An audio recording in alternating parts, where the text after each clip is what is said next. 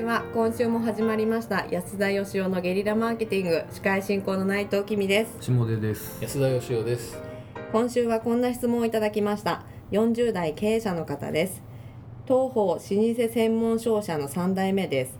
私に代替わりしてから社内の若返りを図ろうと新卒採用にも積極的に力を入れてだいぶ社内の雰囲気も変わりました。安田さんの提唱されていた新卒採用の力は大きいですね。ただ一点問題が社内恋愛が増えてうまくいっている時は良いのですが別れたりすると一気に雰囲気が悪くなりどちらかが辞めたりといった問題が出てきました。また残念なことに50代の取締役が20代の若手社員と不倫をしていたことも発覚しまして結局2人とも辞めてしまうことになりました。安田さんは社内恋愛などについてどう思われますか？基本的には本人たちの自由ですが仕事に影響が出るようなことだけは避けたいなと。経営者としてどう対処すべきなのか等など、えー、アドバイスをいただけましたら幸いです。はい。なるほど。という。新卒採用私が提唱した通りやられたわけですね。そうですね。で今は採用やってないですけど内藤さんはやってますけど、はい。新卒採用はね素晴らしいと思いますよう本当、ん。ええだから皆さんぜひやったことない方は新卒採用うん。ないと君君ままででどしどし。やっぱそれはあの社内の活性化みたいなところが大きいわけですはい、会社の文化なんていうのは絶対あの中途採用だけじゃ作れないと思いますし、うんええそれにそんなにコンスタントに人入ってこないじゃないですか。そうですね。経験者だけど。はい。でやっぱ人を育てていくっていう仕組みがあって初めてやっぱ成り立つんで、うんうんうんうん。なるほど。ただ一点問題がと、はい。ね、これから、はい、初めて、えーこれから開始される方同じような問題が起こるかもしれないですからね。でもこれは新卒を採用してもしなくても起こる問題だと思うんですよね。まあそうですね、まあ、特にまあ若手が多いとっていうことなのかもしれないですけど。これあの社内恋愛とそれからその不倫とが一緒になってますけど、はいはいちょっと分けて考えた方がいいと思うんですよね、まあ確かに。ちょっと不倫の方はね残念なことにって書いてますけど。50代の取締役と20代の若手社員が不倫をしたというのはですねこれはあのその新卒だとかですねいうことでこう一切関係なくです。社内恋愛が多い職場であるかどうかも関係なく、ううん。んまあこれはいかんだろうそうですね。と、はい、倫理の問題としてダメですからね。そうですね、まあその人を取締役にした責任も社長にはあるんでしょうしね、はいはいうんまあ、これはあの2人とも辞めちゃったっていうのはそれは自己責任で致し方ないかなっていう感じはしますけどね。そうですね、でも確かに新卒採用をやりだしてですねえー1年目2年目ぐらいはそんなに社内恋愛なかったんですよ。というのも社員数も少なくて、はい。でもうその新入社員も含めてみんなでこう家族みたいになっちゃってですね、うんうんあんまなんかその恋愛関係持ち込むのはどうなんだっていう感じなんですけど、うんはい。これが人数がどんどん増えていくとですねなんかこうあの全体よりはその2人とか3人の時間とか長くなっていくわけじゃないですか、はいはいはい。そうするとねいろいろそういう社内恋愛とかがね、はいはい。えそれはえっ、といいことなんですか？良くないことなんですか？ーまあ社内恋愛歓迎っていう社長さんってあんまいないと思うんですよね。あそうなんですね。そりゃそうですよ。へえやっぱりそのまあどっちにしろですよ。付き合って辞めていったとしたらやっぱその恋愛が原因でね別れて辞めていくとか言ったら戦力を失うことになるし、うん。仮にうまくなってこう結婚してどっちかが辞めるってなってもやっぱり戦力を失うわけじゃないですか。はいはいはい。でもう最初からその社員同士の結婚相手見つけるために採用やろうなんていう社長はいないわけで、うん。まあそうですね。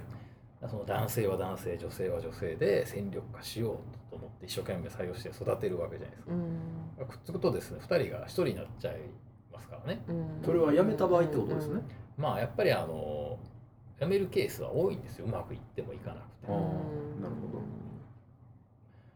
まあだからあのすっごい恋愛多かったじゃないですか。最後の方ーブも。そうですね。ええしかもまたね。早いんですよ。みんなその採用に携わってる社員が内定者と付き合うとか。それは反則じゃないかとか。それはそうですね。ええ入社してすぐにねなんかまた彼彼女とかができちゃうとかはいはい彼氏できちゃうとか、僕だから僕が。入社した時ぐらいまではあれですよ。社内恋愛バレたら罰金50万っていう謎のへルールがありましたよ。へはいー。ありまけしたありました。結婚すれば OK っていう。これ もよく分からへんなと思いながら。やっぱりそれはなんとか止めよう止めようとしてたわけです止めねようとしてたんじゃなくてその社内で特会引っかいいろんな人と付き合われると、はい。結構社内の雰囲気がすごく悪くなっちゃうんで、はい。社内で付き合うんだったらそれなりに絶対結婚しろよとかは言わないものの、うん。あの責任とね。遊びじゃなくって、はい真面目な気持ちで付き合うようにしようねというメッセージを込めた。あなるほどなるそういう意味だったんですよ下でさほど僕はあれですよ。罰金を払ったことないですよ。払ったことないです。払ったことないですそうですね。何の話でした はい。まあただあの難しいのは本当にねやっぱり社長さんとしてそういう気持ちはあるにせよどうしたってこう、若い男女がはい。うん。一つの組織で同じ目標に向かって走ってるわけですし、うん。ある程度以上その価値観とかも近い人が集まるでしょうから、うんまあまあなかなかね止めれないところもあると思うんですよ。なんかねこう、うん。あの自然体でえーっとうまくこうカップルができてですねうんでこう幸せになっていく分には微笑ましく応援できるんですけど、うん。特にその入社してまだ若い女の子とある程度のそのキャリアがあるリーダーとか、うん。上司の男性がこう付き合う時ってうん。やっぱりそれってこう本人の実力とかかっこよさじゃなくて会社としての力みたいなのに、あの乗っかってたりするように見えるんですよ。だからうん。それってお前の魅力じゃないだろうみたいな、俺たちがこう会社の魅力を語ってせっかく一生懸命引っ張ってきたのにその延長線上でお前好きにならすなよみたいなですね、はいあのもうすごいやっかみかもしれない。ですけどそれはですねすごいなんか感じることがあって、なるほどね。えーだからやっぱりなんかねあの仕事をあまりした経験がないと、うん。ちょっと仕事できる上司とかってなんかこうちょっと素敵に思えたりするじゃないですか、うん。えーそれがね、ちょっとなんか僕はあの男性を見る目が厳しいんで、はいうんなんかお前のやり方はなんかちょっとせこいよなってい 下出君のこと言ってんじゃないですか。はいはいはいそれはもう僕はそんなわからないですから。えいやそうですよね。まあでもそれもなんていうんですかね、そのほ当人同士は多分自覚できない話ですし、ーはいなかなか難しいと思うんですよね。で経営者としてどう対処すべきかのアドバイスということになるとどのようになりましょうか？えー悩める40代経営者ですね。そうですね。えーはい。経営とは悩むことであると。まあ、正直言ってですねもうあのルールとして理不尽ですけどビシッともう禁止とかさっき言ってたみたいに罰金とかにするんじゃなければ基本的に自由だと思ってんだったらもうこれは織り込み済みでやるしかないんじゃないですか。ううんえー人がいるところには恋あり。ちょっと恥ずかしそうに喋るのやめてもらっていいですか？そうですね。えーだからこれはやっぱ人間の感情は止めようがないんで、はいはいはい。だからまああの付き合ったら絶対別れんなよという気持ちももちろんあるんですよはい。うん真面目にちゃんと付き合えよとでも本人たちもまあ最初からあまりにも遊びっていう人はひどいのは注意したらいいと思うんですけど、うんうんまあ真面目に好きになったつもりが付き合ってみたらなんじゃこりゃっていうのはよくある話でですね、はいまあ、これ止めようがないんじゃないかなと。うん。だからまあ新卒採用をやるやらないにかかわらずやっぱりそのある程度社員同士が仲良くってあの一緒にねオフを過ごしたりワイワイ楽しくやってたら余計そういう風になりやすいんでうん。諦めてくださいと。うんうん。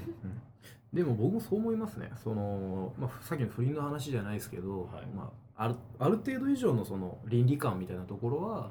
お互い共有していくっていうことは当然大事だと思うんですけどそれ以降はもう人と人なんでね。そうですね。多分無理だと思うんですよね。でまあね。組織を拡大していくにあたって必ずぶつかる課題であり壁でありっていう本当に、あの真面目な話として、なんでそれはもうそれをどう超えていくか含めての組織づくりだと思うんで。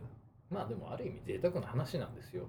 だってあのうん。大抵の中小企業ではこの職場にいたら全く出会いがありませんみたいなので結構社長さんが悩んでるとこって多いんですよ。逆にね。へだからもそうう全く出会いがないか、うん。もう社内恋愛があるかで言ったらですよ。社内恋愛がある方がうん。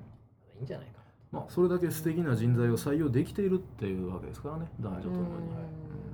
だからまああの多分今規模的にこう一番そういうのが起こって影響が大きい時じゃないですか。はい。もうもっと大きくしちゃうってことじゃないですか。うんある程度の人数になっちゃったらあんま気にならなくなるんで。はいはいはい。はい、ということでえー織り込み済みの組織戦略をはい。立てていただくのが一番いいんじゃないかなというところで大丈夫ですか内藤さん？はい大丈夫です、はい。下瀬さんも大丈夫ですか？大丈夫です、えーということで今週は以上とします。ありがとうございました。ありがとうございました。ありがとうございました。で、えープレゼントのお知らせがあります。えー質問をしてくださった、えー方に、えー安田義雄の最新刊疑問論をプレゼントさせていただきます、えーどのような本でしょうか？